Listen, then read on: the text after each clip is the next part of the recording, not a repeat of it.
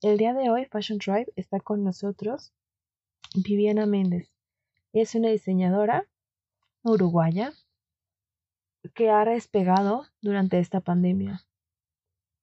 Los invito a que se queden para escuchar cómo es que ella toma decisiones del tipo saber cuándo tiene que pedir consejo y cuándo tiene que hacer lo que ella ya sabe que tiene que hacer, siguiendo su intuición. Quédense a escuchar. Caminos a la moda. El podcast de marketing a la moda. Te conectamos con la industria de la moda.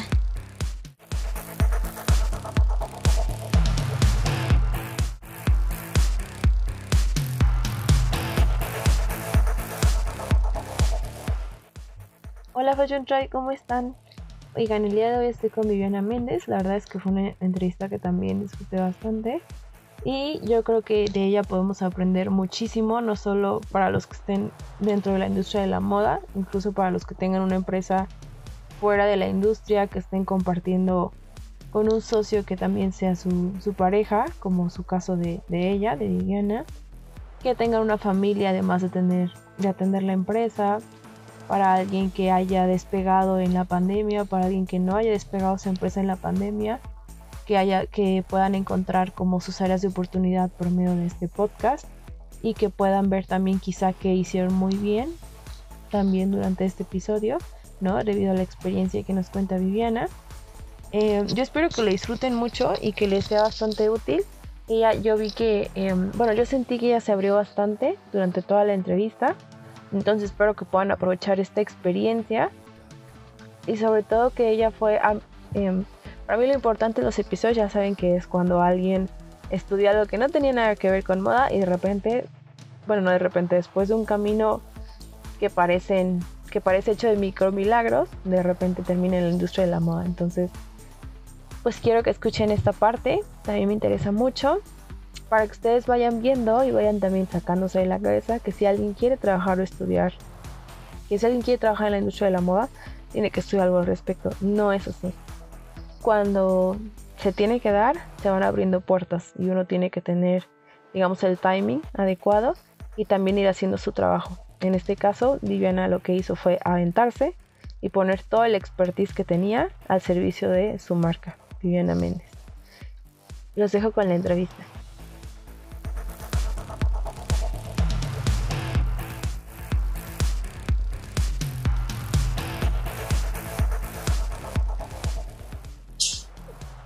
Cuéntame entonces un poquito cómo inicia tu camino a la moda, porque sé que no vienes de una carrera como tal relacionada, que sí, la sociología tiene muchísimo que ver con la moda, pero no directamente, como pensaría la gente eh, en general, ¿no? Entonces cuéntame un poquito cómo pasas de una cosa a la otra.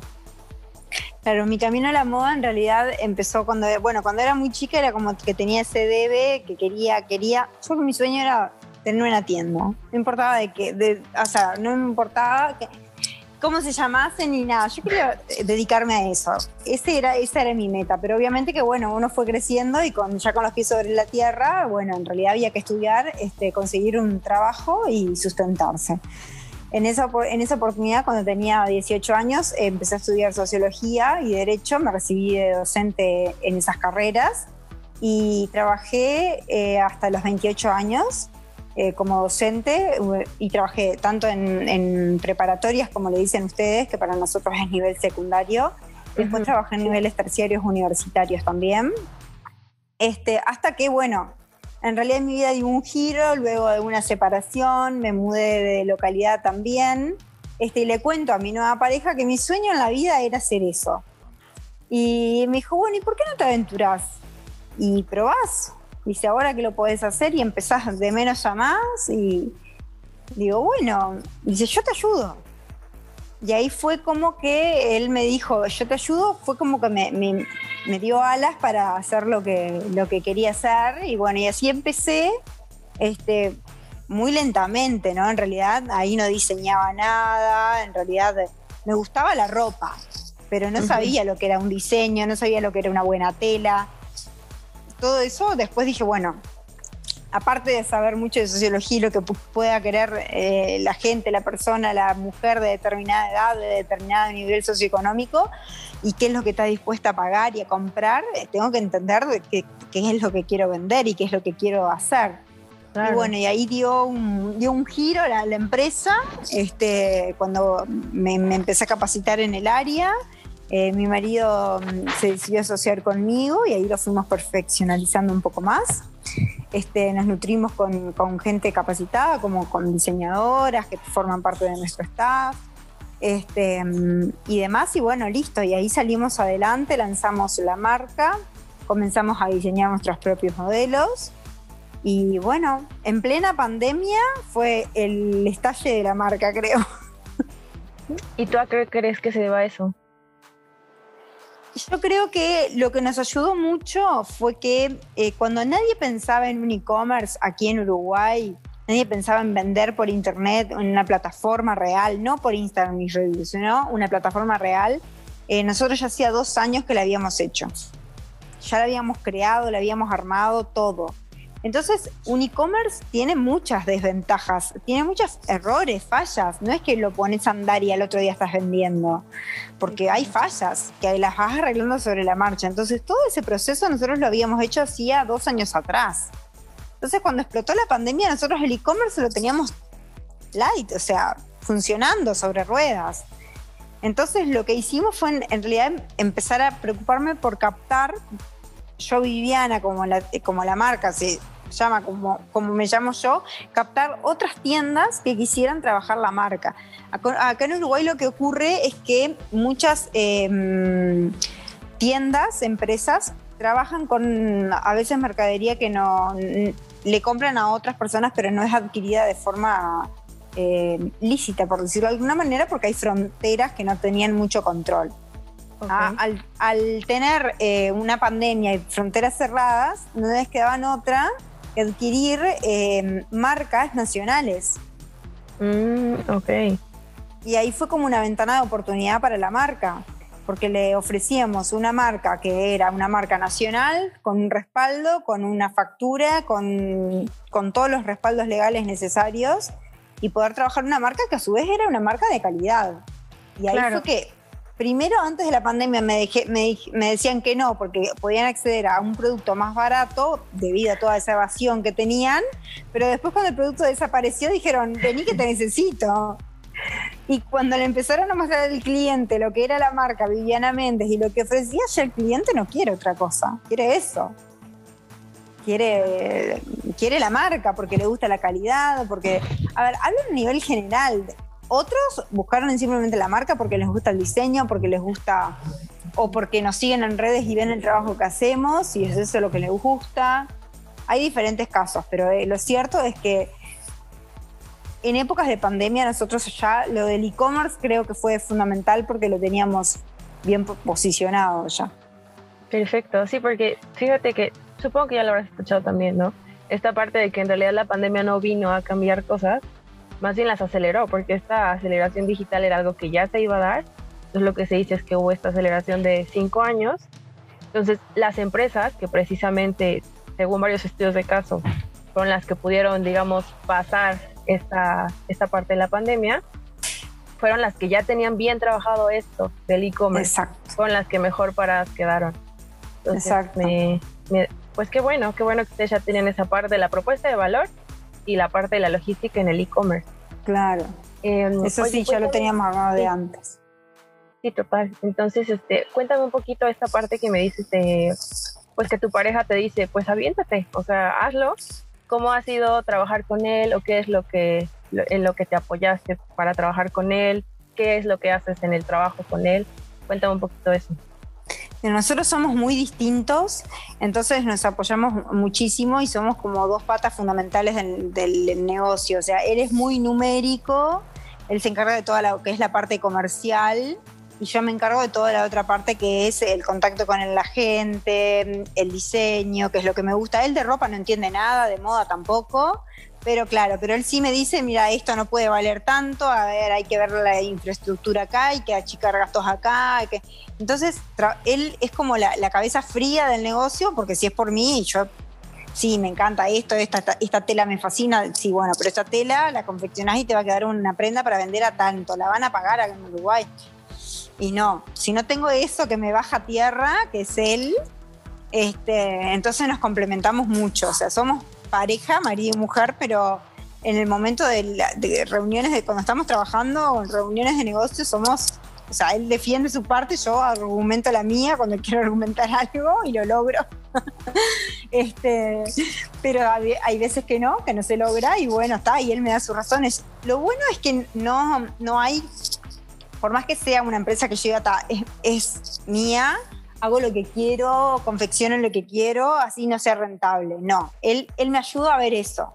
Bueno, a ver, hacemos esta línea de X prenda, pero va a ser rentable, Eh, va a servir para algo, así sea para construcción de marca, no sea para vender, Eh, ¿te parece? O sea, él está para toda esa otra parte que es un poco más el pienso de la empresa y yo estoy para todo lo que es el diseño, el trato con la gente, así que es, es sí, mi mano derecha, somos los dos el sustento de la empresa.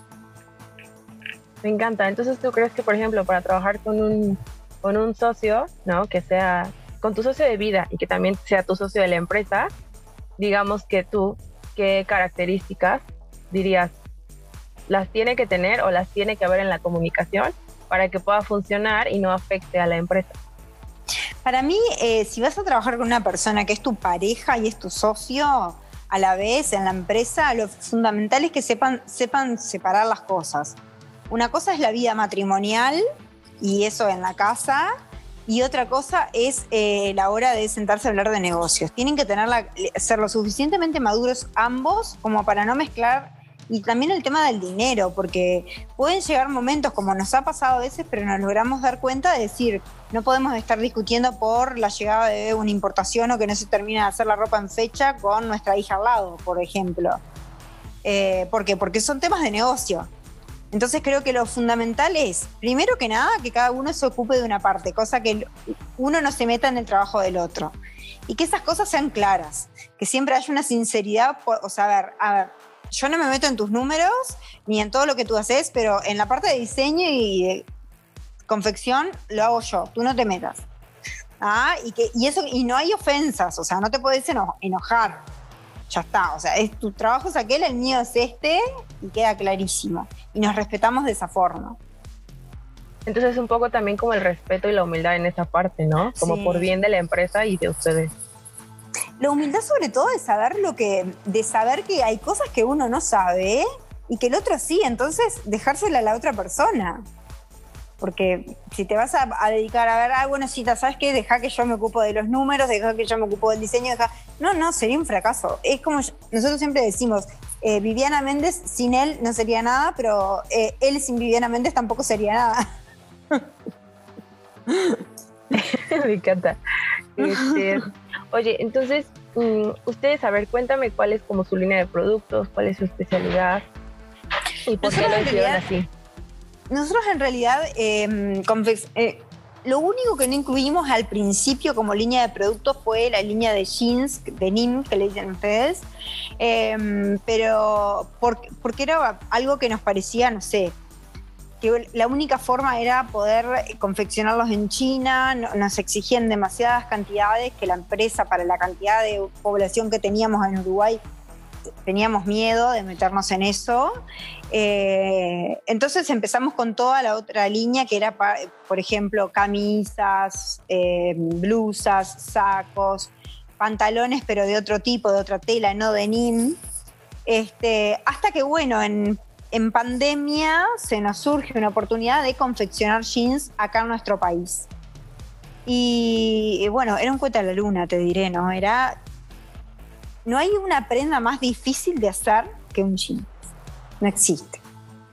Todos los procesos que tiene, los, los, los pasos que lleva hasta lograr la prenda terminada, no existe otra prenda igual. Y bueno, y nos aventuramos a eso y hoy por hoy también es uno de los fuertes de la marca, o sea, porque logramos, eh, logramos un producto de calidad a un precio. No, es, no somos una marca de primer precio en nuestro país. Entonces, eh, logramos posicionarnos dentro de un segmento de precios que, pero con una, un producto que lo vale y la verdad que nuestros jeans han logrado eh, lo difícil del jean siempre es el calce. Cuando el- un jean tiene un buen calce y calza bien y queda cómodo, lo- las mujeres lo amamos, ya está. La primera salió mal, no nos quedó del todo bien y bueno, es- errores, aprendemos.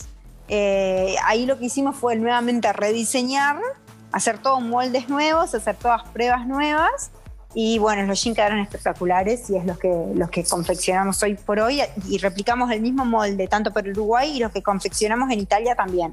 Siempre usamos los mismos moldes. Sabemos que en eso no le vamos a errar. Perfecto. Oye, entonces, yo no sabía esto, que, habían- que lo último había sido el jean, porque aquí en México le decimos mezclilla. En, me parece que entonces, este, eh, um, yo no sabía eso porque en tus redes yo lo que he visto es que hay muchísima mezclilla, o sea, como que la parte más visual es precisamente lo preciso de la mezclilla. Yo tengo un familiar que se dedica eh, a esta parte de, no, no es su fábrica, pero él ha trabajado muchos años como gerente de, de, de la- de las empresas, ¿no? De producción de mezclilla. Entonces, pues a mí esa parte siempre me ha llamado también mucho la, la atención y sé que es todo un, un relajo solo para la tela. Entonces, me imagino que para los para la producción de los de las prendas, sobre todo para el jean, porque digo, una chaqueta de mezclilla no es algo tan complicado como un, No, no, no, como un como jean. un, jeans propiamente dicho. De hecho, nosotros eh, lo que hicimos, por ejemplo, en esa partida que nos quedó mal, porque nos quedó mal escalada, eh, a- los reutilizamos, hicimos carteras. Del mismo jeans hicimos carteras eh, usando un proceso de upcycling, que es usar una prenda para transformarla en otra y no desperdiciar nada. Y la verdad que fueron un éxito, porque quedarnos con unos jeans que eran talle niño y nosotros niños no trabajamos, y en Uruguay no, hay mujeres, no había mujeres tan delgaditas que me compraran No. esos jeans, ver esa pila de jeans me deprimía de tal forma porque era plata estancada, dinero estancado. Y bueno, está, hasta que se, digo, bueno, vamos a hacer algo con esto. Primero pensé en hacer chaquetas, pero er- eran como que quedaban todas unidas de a pedazos, por las piernas, por todo, porque yo quería usar esos jeans. Digo, bueno, no, chaquetas no. Y un día me desperté y digo, a ver, ¿qué podemos hacer? Digo, carteras. Está así, carteras. Está, y ahí empecé a buscar modelos inspiracionales y salió la nuestra. Oye, ¿y cuál crees tú que son como las bondades? Digo, porque hay muchas dificultades, también platícamelas, de trabajar con la, con la mezclilla. Pero ¿cuáles crees tú que son las bondades a la hora de trabajar prendas con, con eso? Y Mira, trabajar con, en realidad con mezclilla acá en Uruguay, así sea con cualquier material, pero con, con ese es el tema de los insumos. Acá en Uruguay eh, nos cuesta conseguir muchos insumos. ¿ah? Pero en cuanto a las bondades, es que es un, por lo menos el que trabajamos nosotros, es un material súper noble. Buscamos muy buenas calidades y en cuanto a vida útil, tiene una vida útil extraordinaria. Ah, por ejemplo, yo busco que eh, la, la tela del, del- el material textil de esa mezclilla sea bueno en el sentido de que las mujeres siempre tenemos el problema de que se nos estire en la parte de, de cola, en la parte de las rodillas. Eh, y bueno, nosotros buscamos un jean que tenga de- determinada composición y busco que siempre tenga la misma, que tenga la misma capacidad de encogimiento, para que cuando con el uso no pierda la forma ese jean, que no lo uses tres veces y diga, "Ta, no me sirvió más porque ya me quedó todo marcado, todo estirado, un chicle. No, eso es lo que, esa es una de las bondades que tiene porque puede durar en el tiempo, pero no es un jean de primer precio. Si buscas Claro. un jean de primer precio, ya esas bondades las perdés. Sí, total, total. Oye, a ver, entonces, háblame de eso, o sea, cuéntame cuál es la composición que ustedes buscan, cuál es la vida útil que ustedes procuran, etcétera. La vida útil de nuestros productos es para toda la vida. Buscamos productos que sean para toda la vida. Depende de, siempre depende del uso que le dé cada persona. Obviamente que si una persona agarra un, no, saliendo de la mezclilla, un pantalón y lo usa todos los días para el trabajo, para la vida, para no, no le va a durar 20 años. Es posible que le dure mucho menos, depende del uso que le dé, los cuidados que le dé. Pero sí, lo que nosotros buscamos desde la marca es hacer prendas que sean funcionales para la mujer actual, que las puedan usar en varias oportunidades de su vida, no solo en su trabajo, sino en su teletrabajo o en su vida misma. ¿ah? Eh, y buscando materiales nobles. Apostamos a la, búsqueda de materiales de composición eh, buena. La composición de, la mezclilla, el, secreto es que el mayor porcentaje sea de algodón. Ese es el secreto. El mayor porcentaje tiene que ser de algodón. Después, respecto a, lo que todos piden que tengan licra, ¿son elastizados? ¿Son elastizados? Sí. Pero el ser elastizado también va acompañado de cuánta composición de poliéster tenga. Porque puede ser muy elastizado y, donde, y ese, eso que está elastizado después es lo que te genera la marca en la rodilla, en la cola, que te queda todo estirado, porque la licra no tiene memoria y no vuelve al lugar. Entonces es importante que también tenga licra, pero que también tenga poliéster, porque el poliéster es lo que hace que el jean tenga esa memoria y lo vuelva al lugar, digamos, después del lavado. Porque Entonces el poliéster es lo que hace que tenga memoria. Es lo que hace que tenga memoria, es lo que hace que vuelva el jean a su lugar. Si no tuviera, si es un jean algodón y licra, se te va a estirar. Sí, a veces dicen, ay, pero tiene solo 5% de licra, es muy poco. No, no, no es muy poco, está perfecto. Obviamente hay, hay telas que pueden tener menos algodón y el 5% de licra y más poliéster y las vas a ver un tanto más rígidas. Hay otras que pueden tener más algodón, menos poliéster y la misma licra y las vas a ver más elastizadas, pero depende de todo el grado de composición. Perfecto, me encanta. Este, Mm. Eh, bueno, y entonces, ahora que ya está, ha sido toda esta parte de, pues de la pandemia, ¿cómo es que has, no sé si, si tú tengas niños? Dos. y, y ellos cómo, cómo lo viven, o sea, la parte de que tú estés trabajando en casa, ¿no? La parte de la empresa, ¿cómo lo has vivido Ah, fue, fue, muy fue muy caótico. El principio, fue, el inicio fue muy caótico tener a la niña. Yo tengo dos niñas, una de 10 y otra de, cumple tres años ahora en marzo, el mes que viene. Eh, fue muy caótico porque era tenerlas en casa, trabajar en casa y era pequeño y era como que no, no, no se podía todo a la vez. Y bueno, en realidad lo que hicimos fue, mm, después de la pandemia, como pudimos alquilar otro lugar, alquilamos otro lugar para yo poder salir y no estar todo el tiempo con las niñas allí. Y también, bueno, nada, o sea, poder trabajar en un lugar más cómodo y que las niñas tuvieran su, espacio. Porque la verdad que no se puede trabajar con un niño. En el ámbito de la moda no podés. No, es imposible. Es imposible tener niños cerca cuando estás trabajando, o sea, no. No porque tenés que pensar, tenés que no puedes pensar en el diseño de una colección con un niño y de mamá, mamá, mamá todo el tiempo. Es imposible. Oye, ¿y la parte de la asesoría de imagen la hiciste antes o después de, porque me metí a tu LinkedIn para, un poco antes de, la, de configurar la entrevista. Eh, me metí, pero eh, no sé si fue antes o después de fundar la marca. Fue, durante. Eh, la marca fue durante, en el proceso de, la, de la marca ahí me di cuenta que dije, tengo que meterme más con esto. Y bueno, sí, hice, aparte hice varios cursos de marca personal, de fashion blogger, de, porque para entender un poco más este mundo y, lo, vertiginoso que es, o sea, eh, y veloz, porque cambia muchísimo. Nosotros, a veces cuando decimos, eh, yo el mes que viene comienzo a diseñar la colección de verano 2022, y pero todavía no salió la de invierno 2021 acá en Uruguay. Sí, pero... Y tenés que estar con la cabeza de estar abrigada y estar pensando en una colección de verano. Y viceversa, estar en verano y estar pensando en ropa de lana. Oye, y entonces, bueno, para esta parte de, la asesoría, pues supongo que te ayudó un poco a la parte de... Un montón. del diseño, ¿no? Eh, ¿Cómo es que tú lo ves ya en todos los días? el legado que dejó esa parte.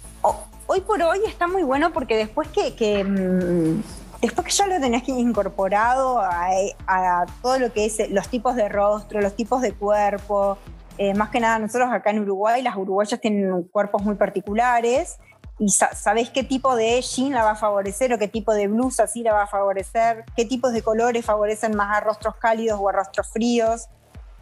Ah, entonces, eso me ayudó muchísimo a la hora de definir colecciones. Bueno, ¿qué vamos a hacer? A ver, ¿apostamos a los jeans de tiro bajo? No. En Uruguay un jean de tiro bajo para nuestro público objetivo no va a funcionar. Eh, ¿Por qué? Porque marca esto, marca lo otro, eh, muestra panza y las uruguayas solemos tener pancita, eh, no nos va a favorecer. No tenemos una silueta muy estilizada, como quien dice. Entonces eso me ayudó muchísimo y me ayuda al día de hoy cuando llega alguien a la tienda y tengo que la miro y veo qué color le queda mejor en el vestido, qué, qué prenda le queda mejor en- de acuerdo a su cuerpo. O sea, sí, me ayudó en el durante y, a- y ahora. Súper. Y ahorita como directora comercial, ¿qué es lo que tú haces en... en... Todo. Entonces cuéntame qué hace una, una directora comercial en Viviana Méndez. Bueno, Viviana Méndez como directora comercial es una directora comercial que le cuesta delegar un montón. Entonces siempre quiere estar presente en todo. Eh, como primera cosa, nosotros nos marcamos eh, con mi marido, con mi socio, eh, como planificaciones anuales y después las dividimos por meses. Entonces nos marcamos como objetivos que queremos lograr y nos dividimos tareas. Y después vemos a quién le as- le asignamos de nuestro equipo las diferentes tareas. Tenemos un mapa de actividades que todos los tenemos instalados en nuestros teléfonos y cada vez que alguien va terminando su actividad la va poniendo, entonces ya sabemos que, por ejemplo, María terminó su actividad, da paso a que Martina pueda seguir con su otra actividad. Lo tenemos todo muy cronometrado. Yo me encargo de controlar todo eso, que eso vaya funcionando sobre ruedas, pero, pero también, por ejemplo, las redes sociales las manejo yo, el Instagram, el Facebook, no lo delego, me gusta manejarlo a mí. Si bien hay días que publican las chicas, este, lo hacen publicaciones ellas, pero las respuestas al cliente trato de siempre estar yo presente para dársela. Hay días que demoro, hay días que me pierdo un poco, eh, porque también vivo, ¿no? este, pero mm, nada, trato de dedicarme, por ejemplo, a la mañana de estar con, con mi hija, este, que es la más chiquita, y compartir ese tiempo ahí con ella y estar más presente. Y después del mediodía, sí, ya ahí me voy para la oficina y, me sumerjo en ese mundo que me encanta y ta, me- me- ahí me dedico a todo, a coordinar cuentas, a ver eh, si va todo encaminado, a ver la planificación mensual cómo viene, a ver las ventas cómo están. Si veo que hay algún cliente que hace rato no se contacta, contactarme con él. Los clientes que les llegaba, ya se les hicieron envíos de mercadería, que eso lo tenemos tercerizado también. Soy de mandarles mensajes a ver cómo les llegó la mercadería, si tienen, si tienen alguna, algún reclamo o algo que decirnos, si les gustó, si no les gustó. Porque eso para nosotros es importante, el contacto con la persona. Me encanta. Oye, y entonces, eh, sobre esta parte de- del método que tú ocupas para organizarte, bueno, con, con, con tu socio, ¿no? Y con toda la empresa, ¿tú lo, mm, lo orientas un poco hacia Scrum o cómo es que hacen esa, esa metodología? ¿Con un tablero? ¿Con...? Sí, con un, tablero de una app que se llama Trello. Oh, y ahí lo- perfecto. Ahí ponemos todos tableros con actividades y los vamos asignando responsables y cada uno va moviendo los tableros de acuerdo a... Cómo va acabando la- la tarea. Claro, es como que fue la mejor manera que encontramos de organizarnos Sí. porque era... Los grupos de WhatsApp ya eran un descontrol. eh, No. o a veces te olvidás y le escribís directamente a la persona y la otra no se enteró porque No se enteró, decirle algo sí. puntual y ta. Entonces, ta, no, eso funciona a la, funciona a la perfección. ¿Y después de cuánto tiempo se dieron cuenta que los grupos de WhatsApp no, se fun- no, no, no les funcionaban? O sea, ¿cuánto tiempo llevan usando Trello, digamos? No, no hace mucho, no hace mucho. En realidad lo empezamos a usar en la última colección, porque en la anterior todavía mo- éramos chiquitos y como que funcionaban los grupos de WhatsApp. Pero ahora como hay más cosas para hacer y hay más actividades y los tiempos apremian, porque em, como te explicaba, nosotros eh, decimos, "Ta, si todavía no lanzamos la colección de invierno, bueno, si queremos diseñar algo más en otro material, está bien que lo presentemos en marzo. No, no, el diseño yo lo necesito antes, porque en marzo ya lo tengo que confeccionar, porque lo tengo que lanzar más tardar en abril, porque en junio ya estamos liquidando invierno. Ok. Es, es toda una carrera, entonces es como que hay que organizar y planificar muy bien los tiempos. Y la y ahí nos damos cuenta que los. Perdón, y ahí es que No, nos damos cuenta que los grupos de WhatsApp, este, claro, tú le avisas algo a la persona, pero yo le avisé a la diseñadora y mi esposo no se enteró y me dice, hay que ver, acordate que te estás olvidando de ver lo que viene de la... de, de la nueva colección y no incorporaste lo que ibas a hacer. No, sí, ya lo hice, hablé con, ah, bueno, está, pero no me enteré. Bueno, entonces ahí ya sabemos quién se está ocupando de cada cosa. Ya, me encanta. Y la parte de las redes sociales que me cuentas, o sea, tú defines la estrategia o lo metes también en la planificación, ¿cómo haces esa parte? No, eso nosotros tenemos una agencia que nos maneja, Ok. eh, una agencia que nos maneja las redes en cuanto a publicidad de Google y demás, que eso no, yo no entiendo nada y no me meto. Eh, después mis maridos también, que le encanta, es todo el tema de campañas publicitarias en Facebook y en Instagram. Yo de lo único que me ocupo en cuanto a las redes es de ese contacto contenido, ahí está, del contenido diario, digamos. Ese sí, me ocupo yo, lo comparto mucho con, mi mano derecha, que es Martina, lo comparto mucho con ella, a ver si le parece que publiquemos esto, lo otro, eh, ver tener una uniformidad en el contenido, en el grid, en demás, pero sí, eso, eso lo hago yo específicamente. ¿Cómo, ahorita que me estás diciendo esto, que lo consultas con, con Martina, ¿cómo sabes tú cuando escuchas otras opiniones antes de tomar una decisión? ¿Y cómo sabes cuando te vas con lo que te marca tu expertise, tu instinto, tu intuición? Cuando algo me genera duda, cuando no estoy Ok. segura de lo que, Ok. de lo que publicar o hacer, o, o tengo miedo de que. Porque eh, ahora, como el público está muy sensible, entonces hay veces que me genera duda publicar determinada cosa. Entonces, a veces antes de hacerlo, como Martina es, es muy distinta a mí, muy diferente, eh, me puede dar esa otra visión de cómo lo pueden ver otras personas y no necesariamente yo, saliendo de Viviana Méndez, porque uno como Viviana Méndez, propiamente dicho, ama su marca, ama todo lo, relativo, pero también gusta decir, "Ah, bueno, no, si subís esto va a quedar como tal cosa. Me parece que no y tal. O, por ejemplo, bueno, ¿qué, qué definimos en la colección? Ponemos tales colores, ponemos tales otros, us- nos ajustamos así a las tendencias o también vamos a poner una impronta personal. Y bueno, cuando no estoy segura, sí, Martina es, es mi cable a tierra. Martina, ¿qué, qué rol tiene en la empresa? Ella es la una de las diseñadoras. Ah, perfecto, ok, muy bien, me parece muy bien.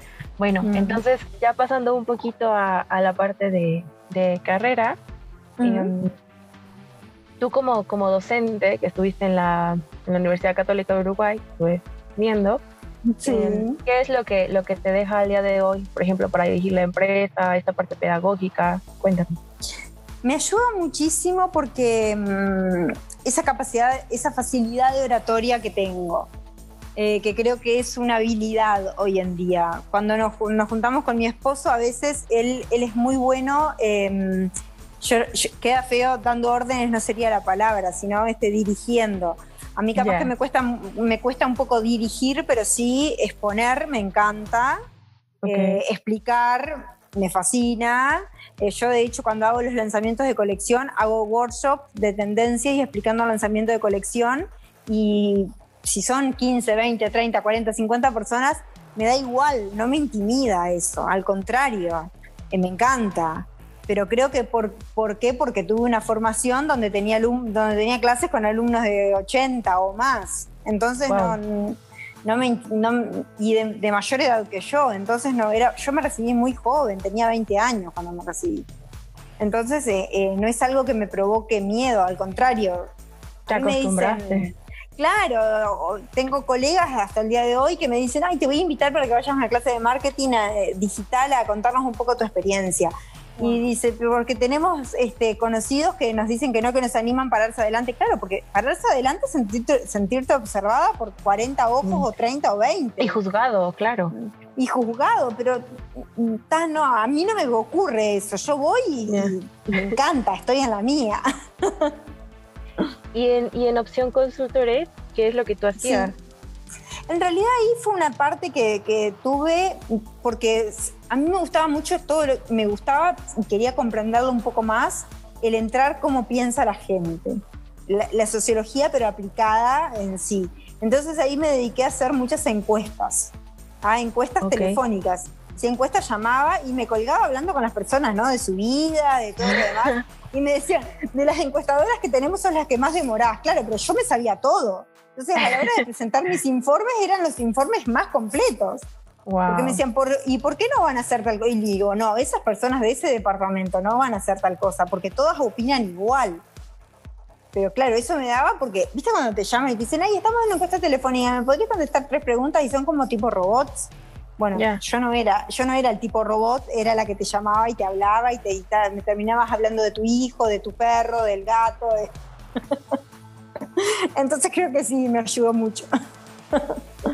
Claro, porque ahora que, haces, em, o sea, bueno, no sé, ahora que estamos platicando, pienso un poco en cómo todo lo que hiciste, digamos, en tu camino profesional, pues te ayuda hoy para que tú tengas varias soft skills para Viviana Méndez, ¿no? Porque no son cosas que te las enseñen en la escuela y la verdad es que tampoco en la escuela de diseño. Entonces, pues me da mucho gusto como oír toda esa parte, no sé si decir polifacética, ¿no? Que, que tengas, porque al final pues aporta. Eh, apenas platicábamos con, con Pia, la chica que dio el, el curso, eh, sobre esta parte de que el, lo importante de que tu producto sea rentable y que hagas tu marca rentable, que es lo que tú has hecho con todas esas habilidades, es que también involucra la parte sustentable, porque si tú haces un producto no, no rentable, lo van a acabar tirando a la basura, no lo, vas a no lo van a comprar y eso también es desperdicio. Entonces creo que también mm. lo más importante de una marca que se llame sustentable es la rentabilidad, porque si no la vas a vender, entonces ¿para qué la quieres? ¿no? Exacto, exacto, ahí está. Y también de conocer a quién y por qué. Claro. Eh, yo que sé, hay cosas que a veces me dicen, puedo ir un ejemplo que es un, tanto gracioso, pero eh, en uno de mis viajes que fui a Europa me compré unas prendas que eran una ganga, pero si acá las fuera a comprar salían carísimas. Pero las compré por el diseño, me gustaron muchísimo. Y cada, yo cada vez que me pongo algo, lo primero que hacen es preguntarme de si, dónde está, eh, ¿no? Si es de mi marca, dónde me entraron a la página web y no lo vieron. Entonces les explico, claro. Entonces les explico que no, que eso en realidad me lo traje de un viaje. Lo más gracioso es que yo intenté eh, hacer algo similar, pero hacerlo acá en Uruguay con la materia prima y la, y la mano de obra, me quedaba a un costo altísimo. y mi mm, marido decía, pero igual hay que intentar hacer aunque sea algunos. digo, pero nadie lo va a pagar. Porque acá en Uruguay no pagan eso, les gusta verlo, pero no te lo van a pagar. Entonces cuando me escribían los otros días justo que lo usé, que era un pantalón, digo, mira, digo, en realidad lo iba a hacer, digo, pero, pero al público iba a quedar para venderlo a tanto. Me dice, ah, no, sí, carísimo. no lo iban a pagar. A ver, yo no lo pagaría tampoco. Yo porque me lo compré en otro país y me salió barato pero no lo pagaría. Entonces, eso de hasta cuánto el uruguayo está dispuesto a, hasta cuánto la mujer de también los, los hemisferios, digamos, de nuestro país, ¿no? El norte del país es una cosa, consume un tipo de productos, el sur otra. Eh, es todo muy distinto, pero eso mi carrera previa me ayudó un montón para entenderlo. Digamos que al sur le gusta la parte del primer precio o a la parte norte?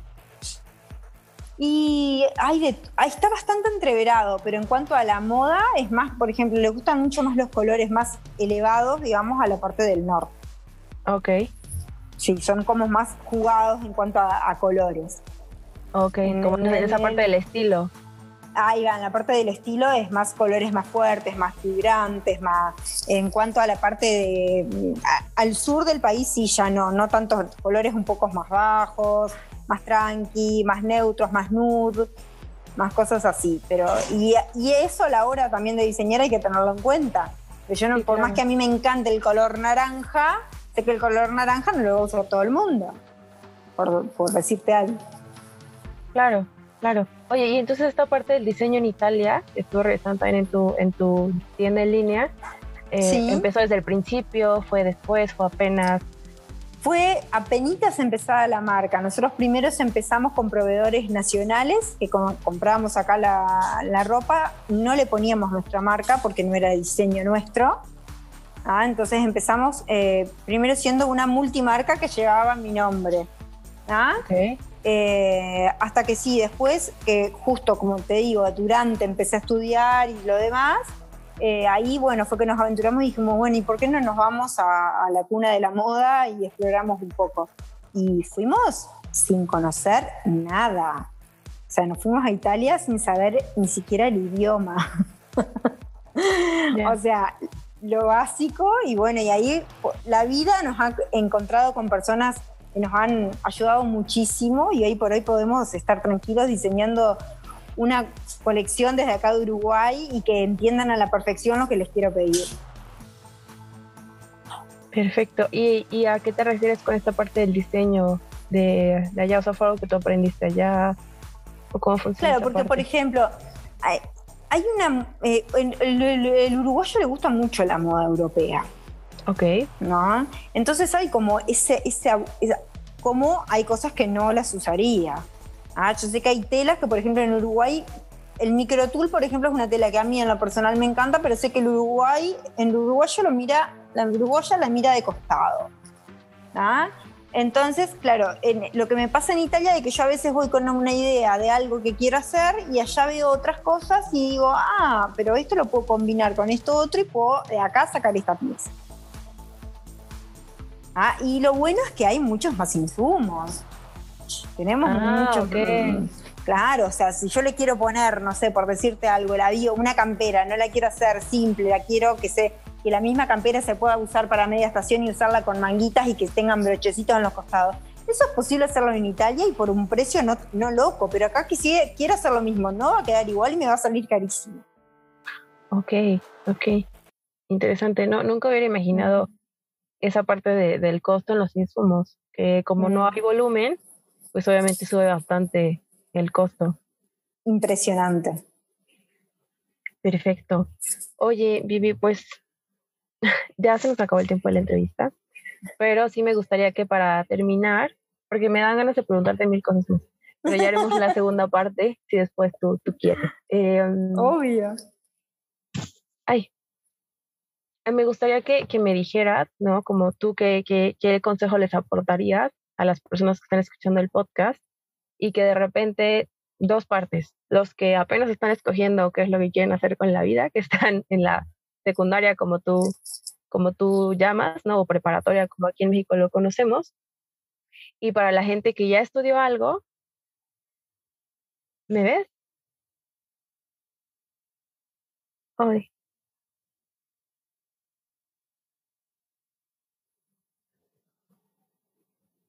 Ah, creo que se me cortó. Sí, pero ya me ves. Ahora sí. Ah, perfecto. Bueno, sí, para esta parte, ¿no? De estas eh, personas que están todavía decidiendo qué van a hacer, y para esta parte de las personas que ya estudiaron algo que no fue relacionado a la moda y que están y que les da curiosidad el tema. Porque sé que en tu caso, por ejemplo, fue la fortuna de que tenías cómo hacer la, la inversión fuerte, ¿no? Para aventurarte a poner la marca, pero también tiene que ver con otras cosas, ¿no? Porque hay gente que podrá tener los recursos, pero no, eh, ¿cómo, ¿cómo, te dijo tu, tu marido? no se aventura, ¿no? Sí, claro. No se aventura. A ver, em, para los que están intentando recién eh, definir qué es lo que quieren hacer, si la moda es algo que les apasiona, yo creo que con pasión cualquier cosa sale bien. Eso es importante. Pero también no tenemos que perder nunca. Yo a, veces soy, yo soy muy racional. Eh, más, más racional que emocional en, en, en, cuanto a negocios, ¿no? En el negocio hay que ser emocional, pero tampoco perder la razón. O sea, eh, yo sabía que podía estudiar otra cosa, pero tenía que vivir primero. Entonces, eh, tú vas a estudiar moda, pero mm, ya vas a salir con un trabajo, vas a salir, eh, hay una rentabilidad, hoy en día todo el mundo está haciendo eso, o cuál va a ser tu valor diferente, qué es lo que vos vas a aportar como diferente, que vas a creer que te lo van a pagar. ¿Ah? Y después los que no están, pero que sí les pica la curiosidad por entrar al mundo de la moda, más o menos lo mismo, saber cuál va a ser tu impronta personal, ese valor de marca diferente que le vas a poder aportar para que te vayan a buscar a ti, no al otro. Porque este mundo es un mundo de tiburones y nosotros somos pescaditos. Mm. ¿Por qué le van a, van a llamar la atención al pescadito y, no y, y olvidarse que hay tiburones? ¿Cuál va a ser el valor para tú poder entrar en ese mundo de titanes? ¿Cómo despegar de ahí? O sea, hacerse esas pequeñas preguntas, ¿no? O sea, tipo como un cuadro de foda que todos lo hacemos, de fortalezas, oportunidades, debilidades, eh, todo eso que, que, podemos tener, primero hacerlo para ver si, bueno, me aventuro o no me aventuro, me encanta, me apasiona. La moda tiene que tener pasión.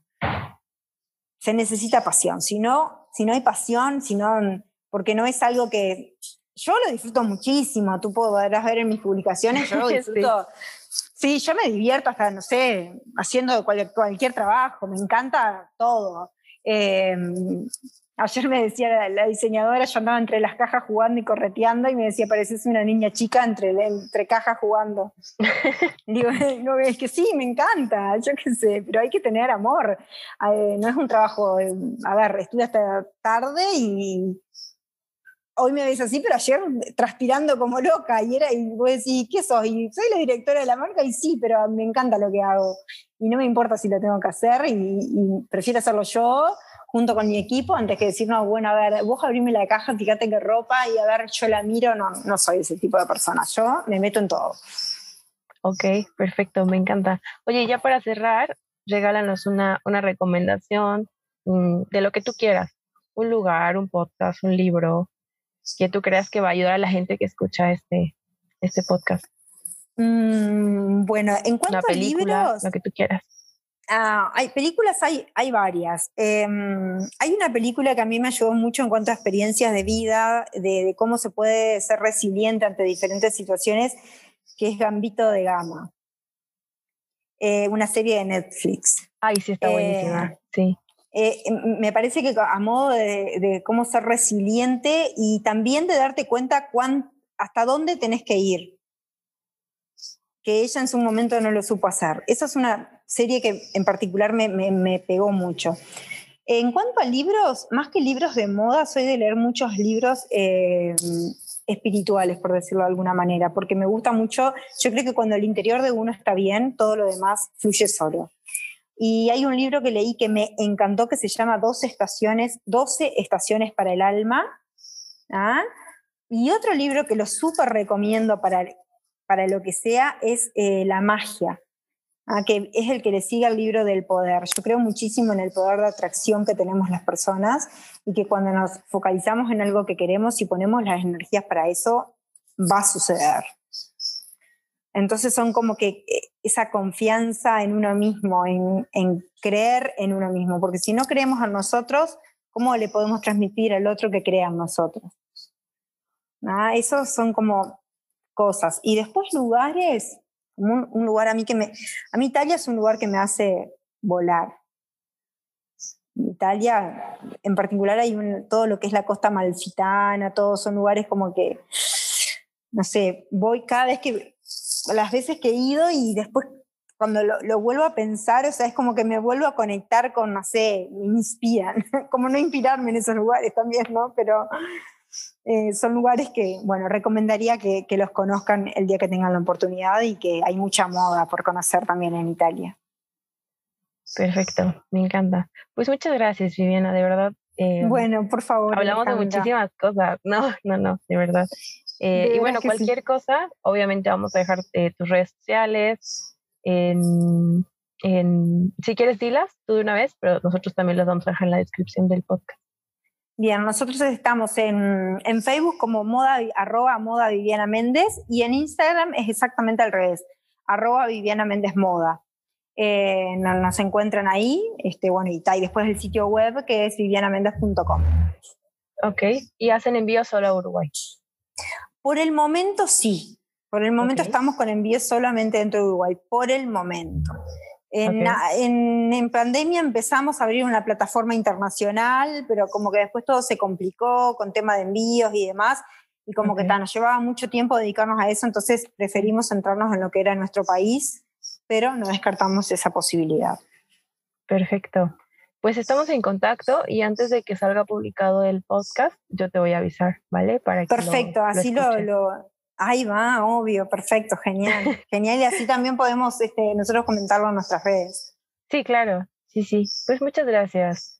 Bueno, fue un placer, Alejandra. Bueno, igual tú. Te mando un beso. Igual. Chao.